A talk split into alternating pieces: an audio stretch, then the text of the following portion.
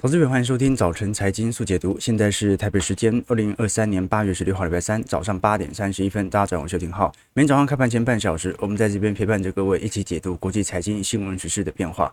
那昨天美国股市是持续的进行回跌当中，道琼跌点尤其大，跌了三百六十点。这一次会议除了下调美国数十家的银行股评级之后啊，这其他银行业看起来财测或整体财报来看，呃，可能在第三季到第四季，市场开始有一点。比较悲观的预期了，我们也要观察到底惠誉或者接下来这些评级机构有没有可能针对五大投行有任何评级的调降。至少道琼跌点跌了三百六十点，标普跌了一点一 percent，纳指跌了一点一 percent。费半跌了一点七趴，都是做显著的拉回。我们事实上昨天观察的零售销售数据，其实并没有想象中那么差。这说明市场的消费情绪或者消费的衰退，可能到第三季都还完全不会出现。第四季的话，因为圣诞旺季，应该也不会出现。所以整个消费的走皮的低点哦，这个不一定在今年见到，但是很有可能已经延到明年上半年去了。我们先具体观察一下，这一次零售销售七月份的月增率是高达。零点七 percent，达到六千九百六十四亿美元，远远比市场预期的零点四趴来得高。好，这个几乎快要翻了一倍了。那么，这是过去六个月以来最大的零售销售的增幅。那其实市场很意外啊。照来讲啊，你财报衰退才刚结束，那消费衰退应该是延后一到两个季度跟着来吧。好，就是你公司。先表现的不是特别好了，这个民间的消费应该一到两个季度之后就被传导到了，结果到现在，哎，消费感觉算是软着陆啊。刚才讲到嘛，如果是以环比来看，还有零点七 percent，把汽车给扣掉的话，是增加一个 percent 啊，代表着汽车是有一点拖累零售销售数据的。我们讲汽车相关零组件，那如果你把汽车和天然气以外的零售销售进行剔除之后啊，增加幅度也有一个 percent 啊，也就是说市场的这些零售销售品都有显著的攀升。那我们过去跟投资朋友提过，如果呃零售销售数据真的在现在这个位阶，已经看到最低点的话，那今年的衰退就终由由此结束了啊，就是不会衰退了。事实上，今年也很难发生衰退了，就是说本轮的下行周期，它的衰退就因此而结束了。我们事实上可以观察到，整个标普百指数 EPS 的年增率的确在二季度还有接近四到五个 percent 左右的负增长。但是如果看灰色区块，你把能源股给剔除掉之后啊，早就已经回到正成长了。事实上，整个科技股获利的下行力度来最快的那个季度。早在去年第四季就已经发酵了，那今年三到四季度进入财报复苏已经是无可避免的事情，所以公司财报再好转，消费衰退不一定来，这就造成了股票市场哦啊，顶多我们把它视为一个相对比较大的回调，或者乖离拉高之后的回调。那事实上，如果我们仅看整个科技股板块了，就把金融股或者能源股给剔除啊，就假设我们不做到穷，我们就只做纳指和费半的话，那。基本上，整个获利的最低点是在大概在去年第四季左右。那今年一季度其实增长幅度也不是特别高哦，可是二季度就是大爆发了。所以很多人看二季度好像财报也没有多好。事实上，如果你只关注科技股的话，已经大好了，甚至二季度有可能赚的比三季度、四季度还要来得多。反正整个 EPS 的拐点已经逐步出现，未来只有探讨复苏的问题，没有财报再衰退的问题。那当然了，外部性的系统性风险，我们不会把它估入到模型当中，但是如果接下来就是照着景气循环走的话，那么方向已经蛮明显的。那我们值得观察的要件是哦，你看高盛这一次本来大概在二零二三年的 EPS 哦，在年初的时候大概在两百出而已哦，到两百一，现在来到两百二十四块。那么如果给他个十八倍到二十倍的本益比哦。的确，现在四千五百点呢是今年高盛拥有的目标价。可是我们按照过去几个季度的 EPS 表现呢，花旗金旗指数是不断超乎预期的。换句话说，就如果整体的表现 EPS 哦，一个季度比一个季度想象中还来得好啊，就好像通膨啊，即便。年增在下行，但每个月就用零点二趴的月增率一直上行的话，那么 EPS 最终它很很可能在二零二三年，它可能达到两百三十块。你再给它乘个二十倍的本益比哦，那往四千五百点以上来做迈进，它就并不是一个遥不可及的梦了。那事实上，我们也可以观察到，这一波科技股的确是最为明显反映财报好转的板块。大多数的板块表现仍然不佳。你像是必需消费类品，或者是金融股的部分，或者像是医疗健康啦啊，或者我们观察到啊房地产、能源概念股啊，资金流入的幅度仍然不是特别大。所以美国股市到目前为止也不算是极度狂热的追价阶段，好，就真的只有。一个板块在涨而已。好，那昨天联总会不只是呃，应该这样讲，昨天不只是零售销售数据的公布哦，昨天纽约联总会也发布了最新的消费者预期，这个就蛮有趣了哦。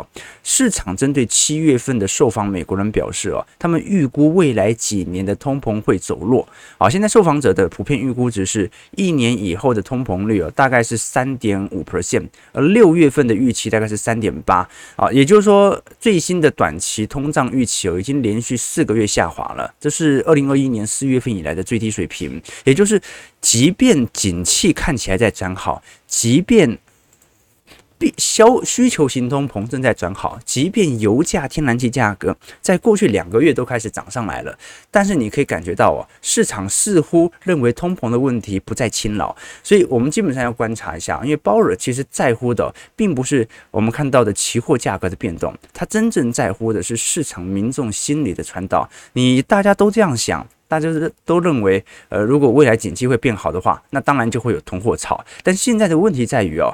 大多数人的想法是什么？大多数人的想法是通膨不会再更高了，但是呢，经济不会多好。好，这个是投行机构或整个市场的主基调。我们很清楚，因为我们是呃旁观者嘛，我们很清楚这股价是在反映财报的变动和财报的向好。但大多数人不是这么想的，多数投行、多数机构仍然认为经济衰退不可避免。同时间，大家也对于未来的通胀预期越来越低，即便现在资产价格，甚至连风险资产、大宗资产都在上涨当中。我们可以观察到，你看最近汽油价格已经创下今年以来最高水平了，每加仑来到三点九六美元。哦，这个老实说了。诶，短短两个月涨了两成六，这个油市上行的幅度一定会影响到汽油价格，而且通常汽油价格会连后反应两到三周，所以如果现在期货价格还没有回档，八月份的通膨必定还会再度的上完，所以值得大家来多做一些观察和留意哦。事实上，你看本周有很多的零售股陆续都在公布财报当中，昨天啊，Home Depot 啊，Home Depot 家德宝公布了财报。获利在二季度的确超乎预期，但老实说，对于今年年底的财测是会有显著下修。他认为今年年底以前仍然有持续显著物价推升的动力哦。那由于消费者目前几乎已经来到价位可接受的临界点。基本上，家得宝很有可能不会再进行高强度的价格调整。好，你毕竟我们讲说经济学当中有一个菜单成本啦，啊，就是说我们最好的方式就是生产者直接把物价转嫁给消费者嘛。但是生产者在转物价给消费者的同时，他会有菜单成本，他要一直改菜单。好，那他对他来讲也是一种成本，一直换标签，一直换标签哦，然后也可能会失去消费者对你的信心哦。所以我们可以感受到，家得宝这一次把三四季度的财测有所调降，基本上足以彰显市场对于下半年的确是有，呃，尤其生产者啦，对于通膨是有一点隐忧，但是呢。市场到目前为止就还好啊，市场认为还是有一点衰退的几率存在的，不过这有利于行情持续半信半疑中的推升。OK，好，那不管如何，我们先观察一下这个美国股市在昨天的回跌情形哦，其实大部分都还在季线左右做徘徊，那不像台北股市直接跌穿季线啊，这人踩人这样子哦，其实外资卖的也不是特别凶。我们主要看的是美国股市哦，这一波乖离拉回之后啊，有没有一波新的买盘开始出现？所以量能就特别重要了。我们看一下道琼下跌三百六十一点，一点零二 percent，是在有三万四千九百四十六点。道琼这一波终于跌破了月线，啊，这一波它始终在美国股市的乖离回调当中保持的相对强劲。标普百指数下跌五十一点，一点一六 percent，是在四千四百三十七点。好，这一波其实也没回到月线，哎，没回到季线了，因为是这样啦。呃，通常美国人喜欢用的是三十日、五十日、一百日啊，应该这样讲，应该讲他喜欢直接用五十日、一百日、一百五十日、两百日，他喜欢用五十的倍数。那台北股市投资者会比较精打细算嘛，他会用三十日，然后二十日啊，或者是以六十日啊，用这种比较具体的月线或者季线或者是半年线来做角度。那我们用的是台北股市。啊，这个比较精准的衡量方式，所以可能真正的压力区它还没有碰到。但不管如何，美国股市都在经历新一轮的乖离拉回，纳指的部分下跌一百五十七点，一点一四 percent，收一万三千六百三十一点，也在季线左右开始有新一波的买盘出现。费半的部分下跌六十一点，一点七 percent，在三千五百五十三点。昨天科技股五大天王是全数收黑了，亚马逊跌了二个 percent，Meta 跌了一点三八。苹果跌了一点一六 percent，阿发贝跌了一点一八 percent，微软跌了零点六七 percent。那台积电 ADR 昨天下跌一点四九 percent，哦，受到卖压算蛮重的哦。不过最近很多这些基金或者机构商的十三 F 报告都陆续出来了，我们今天来跟大家留意一下，这些人在第二季做了什么事情，是不是可以值得我们借鉴他在第三季有可能采取的方向？首先，我们看的是巴菲特哦。巴菲特，你看上一轮，老实说，资产表现最为亮丽的，应该算是日本五大商社吧。我这股价涨得比可口可乐涨得可多了。那当然呢，我们都很清楚，当时他针对日本五大商社的购买，有最大的用意是进行呃利率的套利哦。应该讲说，我们讲说日元在过去一段时间的大幅贬值哦，所以的确有大量的资产投资者进行日本股市或者日本楼市相关的部件。但我们也很清楚嘛，现在投资日本最大的风险不是股市上涨，不是股市下跌的问题，那投资日本最大的风险是赚到价差赔掉汇差的问题。但是呢，巴菲特手中刚好有大量的日元债，它本身就有廉价的日元，那日元债目前利率几乎是零嘛，也就是说你借钱是不用还利息的。那你不用还利息，你把这些钱直接投到日本五大商社，中间的四趴五趴的殖利率瞬间套利赚走嘛？好，这个是机构商对于日本股市采取的做法。那的确让他在一季度、二季度左右有显著的报酬。到现在日本股市也没跌多少嘛，所以的确绩效是非常亮丽的。那这一次二季度他有没有进行新一轮资产的建仓呢？答案是有的哦。我们可以观察到非常有趣的事情是，巴菲特真的是重新回到价值股的行列哦。二季度购买的三只股票是新的，都是美国的大型房屋建商，分别是霍顿房屋、莱纳房屋以及 NVR。好，这三家呢，前面两家啊，都是美国四大的顶级房地产巨头哦。那我们都很清楚啊，这个巴菲特本身就爱传产股，可是在这段时间，大量的资金开始压注到房市相关概念股，就特别有趣了。虽然我们都很清楚，现在它的几大。成分股当中啊，前几名基本上就苹果、美国运通啊，然后美银、可口可乐、Visa 啊、，Mr. Car 这一类的啊，就金融传产啊，搭配一个科技硬体股而已。但是我们可以了解到，它之所以布局楼市哦，其实跟最近的房价主体上弯是有关系的哦。美国六月份的房价中位数，老实说是创下历史新高哦。尤其霍顿房屋哦，在过去四个季度啊。整体涨幅表现是极为亮丽的，二季度甚至涨了两二十趴，所以霍顿房屋是少数在传产股里面呢、这个绩效表现还比很多科技股亮丽的相关概念股啊。那正常来讲啊，我们讲说房贷利率飙升以来哦，这个利率会让。很多的购房者，他选择不愿意购房，等到利率下滑的时候再进行购买。但这一段时间，你反而看到建筑业相关的股价是不断的冲高。那事实上很明显啊，这主要还是来自于美国的存屋库存极低的原因。其实一直到二零二三年。现在的成屋库存啊，还是远远低于二零一八一九年。啊，事实上，从二零零八年以后，美国的成屋库存就在一个显著的下弯格局当中。为什么会这样呢？因为在过去十几年当中，所有人都认为炒股比炒房好赚得多。啊，因为零八年泡沫破灭之后，很多人都不愿意再进行啊房市的投资了，所以。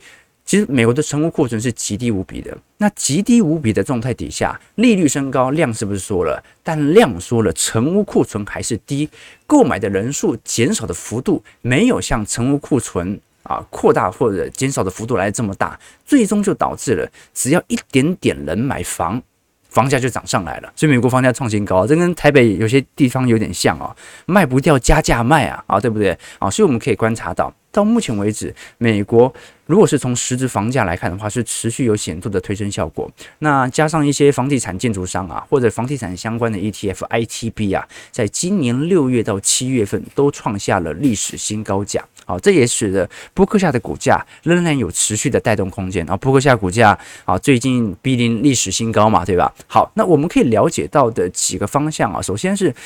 巴菲特在过去几个季度，尤其从实质已实现的损益当中啊，主要仍然是以能源股居多了。因为能源股在二零年、二一年、二二年呢，它赚取了大量能源资产价格上涨的资本财，所以呢，这对巴菲特的营收有非常显著的拉抬效果。但这一次投入到房地产市场，它就有一点受到市场质疑了。就过去你投资能源股。本来就符合长期传产股护城河的惯性。你投资苹果，虽然很清楚你好像不是应该投资科技股，可是苹果至少它也给你十几年、二十年的护城河了，勉强可以接受。但是现在去投资房地产的话就不一定了，因为目前美国房地产，我们过去跟投资朋友追踪了，几乎是两样情，商办跌得要命。啊，实质住宅持续在量缩上涨。那我们可以观察到了，事实上啊，不管是对于 REITs 的资金流入量，还是在过去几个季度针对房地产市场的资金流入量是极低无比的。那也就是说，目前巴菲特所进行房地产概念股的板块，它其实只是针对几档顶级的概念股具有显著的部件作用，但是大多数的房地产概念股并没有想象中表现极度的亮丽。这是第一件事情。那第二件事情呢，就是。很多明眼人都觉得美国房市这一波是量缩上涨，它的涨是有一点虚的。那到底可以维持多久？股价会不会有所回调？这个就留给投资朋友多做一些留意和关注的哦。市场真正资金在不断流入的，我们看得出来是属于科技股板块啊。这是这一波反而巴菲特对于呃过去所持有的苹果啦建仓的幅度反而并没有特别的大了。我们事实上过去已经跟投资朋友提过了，基本上巴菲特的现金水位量哦，其实已经减少呃应该已经增加很多，因为巴菲特本次所购买的金额啊远远低于去年第第。四季到今年一季度哦，我们要很清楚哦，这个巴菲特早在去年第四季就已经开始进入到右侧反弹的格局当中，所以他购买的量就已经减少了，现在减少的更多，所以巴菲特现在现金水位哦，基本上已经创下历史新高，应该这样讲啦，创下二零零二零二零年当时高点以来的新高，所以导致巴菲特其实真正。即便他针对建筑业相关的概念股来进行购买和收购哦，其实他本身也就是意思一下买一下而已。什么意思啊？就是虽然是三个报告当中他买了一些地产股。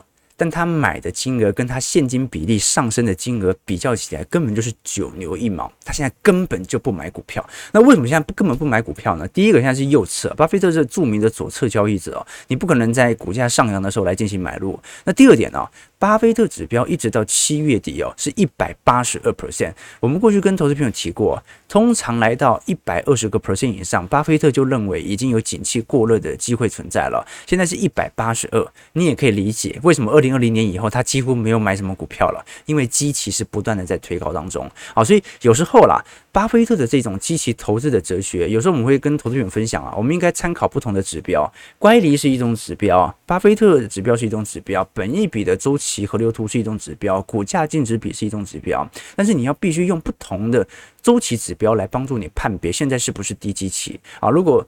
巴菲特真的只看巴菲特指标的话，那你会发现呢，他有好多年都没有时间可以买股票。为什么？因为一直处在高基期。那为什么会一直处在高基期呢？因为市场经历了两次的海量货币宽松嘛。撒了这么多的钱，市场本来就会对于当前的泡沫有更多的估值想象空间，对吧？好，这个是一种呃资本体系受到联准会干扰之后啊，我觉得新的定义啊，所以我是比较乐意给他一个比较宽的方向的。好，那第二点呢，这个巴菲特看起来还很明显吧？啊，就是呃至少他目前的做法是，呃我。攀不上这波行情，我等待新一轮的下跌。但是我至少不建一些我觉得是值得、符合价值的概念股。但另外一个就不一样了，另外一个是 Michael Berry，Michael Berry 这次旗下的基金啊，持有大概两百万份左右追踪标普百指数相关的看跌期权，以及两百万份左右追踪纳斯达克指数的。一百 ETF 的看跌期权什么意思啊？因为我们都很清楚，十三 F 报告它是没办法直接把期权部位给列出来的，但是它可以够了解说他买了多少它的反向型 ETF。那我们都很清楚，Michael Berry 这一次是在今年三月末的时候啊，正式跟大家认输说啊，我这个我不应该做空的啊，就是我我我说 I was wrong to say sell，就我认为做空是错的。结果呢，在二季度他马上做空了啊，所以这很明显是骗子啊，对吧？好，三季度末啊，不，一季三月份末，他说他不做空了。结果二季度他就开始做空了，OK OK，那我们也可以理解啦。其实 Michael Burry 早在今年呃去年第四季开始哦，就极度的看空美国股市的表现，所以当时他们购买最有名的一档股票叫做 GEO 惩教集团，他买的是监狱股。那买的原因也很简单，因为美国即将进入到严峻的经济衰退，大量失业人口即将产生，会有大量的人去坐牢啊，所以呢。呃，这个惩教集团相关的概念股，它就进行大量买入哦。那老实说啦，美国经济衰退是没有发生，但是 GEO 是真的涨了很多哦，所以他后来把它给出清掉了。好，那一直到今年一季度左右呢，他开始随着股票市场持续的上涨啊，开始认赔出场。当时他对于美国股市极度看空嘛，他购买的唯一一档股票是 GEO，那可见。在十三 F 看不到的报告以外，它应该进行了大量的期货做空，针对指数。好，那现在整个二季度的持仓就非常有趣了。我们可以看得非常明显啊，基本上前两名几乎都是 put，一个是 SPY 的 put，一个是 QQQ 的 put。好，那基本上这两档呃概念股哦，应该讲这两档做空的 ETF 哦，占了总资产规模是高达多少？九成。所以我几乎可以百分之百确定，它正在高强度的去做空美国股市三季度的表现。啊，那那现在看起来好像有一点成效了啊，但是我看，因为七月份还在一个显著的上涨行情，所以它不一定有赚到钱。现在，那我们看一下，那它在一季度当时的十三 F 报告当中哦，它有没有做多的股票呢？有。有，当时他是把 GEO 给出清，然后开始重新的去布建，呃，一些他看好的股票嘛。当时他布建最多的是哪几档股票呢？京东啦，阿里巴巴啦，诶，都是中概股啊，好，都是中概股啊。结果这一次我们看得很清楚，他买了很多的空头部位，但是呢。他把京东、阿里巴巴全数出清，好，所以哦，这一次真是赔得很惨啊，对不对？那中概股 今年二季度的表现很惨呐，很惨呐，好，所以哦，这个 Michael Berry 今年真的过得不是特别好过啊，所以我们要知道啊，这么聪明的基金经理人啊，都会遇到这种短线上预测的失误啊，这说明我们真的不要做太短啊，我们不要做太短，对不对？OK，啊，对，三三分钟可以很长，三年可以很短。对对对对对啊！那但是呢，老实说了，呃，我们周期哦，如果你不放得长一点哦，真的就是这样被洗。你看一两个季度就洗成这样了，你觉得他这两年能够赚到什么钱吗？很难，很困难。而且哦，九成的持股规模都是做空期权。你第三季要跌很重哦，要跌很重才能够把过去两个季度赚到的钱给赚回来哦。但是啊，它它这种压盘等同于对赌它会经济衰退了嘛？我们就看一下到时候情况了。因为亚特兰大最新的 GDP Now 啊，已经预估第三季 GDP 会三点九 percent 了。对，要么就第四季很差嘛，OK，这个我们看得出来了。好，那当然了，它针对科技股或者针对整个指数的放空，有非常明显的目的，并不是针对美国所有的股票来进行做空，它只是针对那几只重大的权值股所形成的估值泡沫来进行啊做空。事实上，你可以看到，Michael Burry 几乎没有针对 AI 采取任何的表态哦。索罗斯不一样，索罗斯是看空 AI，然后自己买了一点 AI 股啊，口嫌体正直。但 Michael Burry 这是很明显嘛，他们真的没买什么科科技股啊。那它进行做空期权的部件，就是在针对这些高估值的科技股来尝试的进行反向对冲哦。那可以看得出来了，基本上美国股市前十大的这些科技股，平均涨幅从今年以来是高达了五十个 percent。你说估值吹得大不大？是有一点大，因为剩下的四百九十家股票啊，涨幅啊，今年以来。也才十趴而已，好，人前十名的涨幅是剩下四百九十名的五倍啊。所以各位可以看得出来啊，现在我们可以观察到整个美国股市现在所面临的情况哦。那 Michael Burry 其实在过去就已经曾经提过了，美国目前的债务规模是不断的膨胀当中，但是美国本身的联邦税收却是不断的在下滑的。所以哦，你要说系统性风险，也不一定完全从科技股目前的估值泡沫破灭开始，很有可能是债券出了事情之后重新回来影响到整体对于股票市场的杀盘，这都是有机会的。啊，不过呢，这个就是非常典型的啊，一个是看很长期，一个是看很短期，我们就姑且呃看他们啊，第三季会不会改口吧？啊，对不对？我可我觉得第三家可能十三 F 报告又要改口了啊！你看，至少啊，我们财经号角啊，自始至终没有改口过啊，没有改口过啊，也不轻易改口。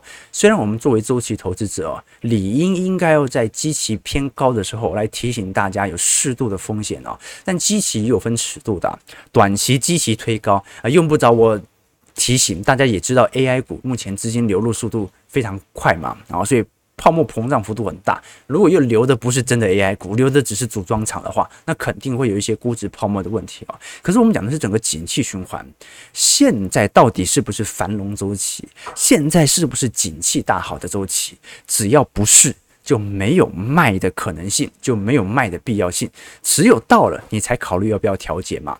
现在呢，啊，有些人说衰退才刚要来，有些人说呢复苏在即。但是不管是衰退刚要来，还是复苏在即哦，你都很清楚那个机器啊，跟两年以后的扩张格局、繁荣周期啊。它的那个基期的低点，相对低点是确认的。好，台北股市我们最后看一下，台北股市 AI 族群在昨天是扮演着多头号角哦，带领加权指数早盘一度冲高一百五十点，不过中场涨势很明显就收敛了。好，昨天没有股市系统单的卖压又出现，今天台北股市可能会先开低，看能不能做一些显著拉抬了。中场昨天上涨六十一点，收一万六千四百五十四点，涨幅零点三七 percent。但值得关注的要点啊是量真的在缩。哦，这一波量已经说两千九百亿了，哎，这瞬间大家都已经离场了。你看外资老实说，守在三十一点九块新台币哦。事实上，它的也不能讲说卖压暂缓了，只能说它就是少量的卖，少量的卖，反映美国殖利率收益率曲线的上行哦。那我们可以观察到了，因为整个七月份台湾制造业的 PMI 啊，并没有想象中如此之亮丽哦，只是在少部分产品，比如说直通产品啊、视听产品有显著的拉抬。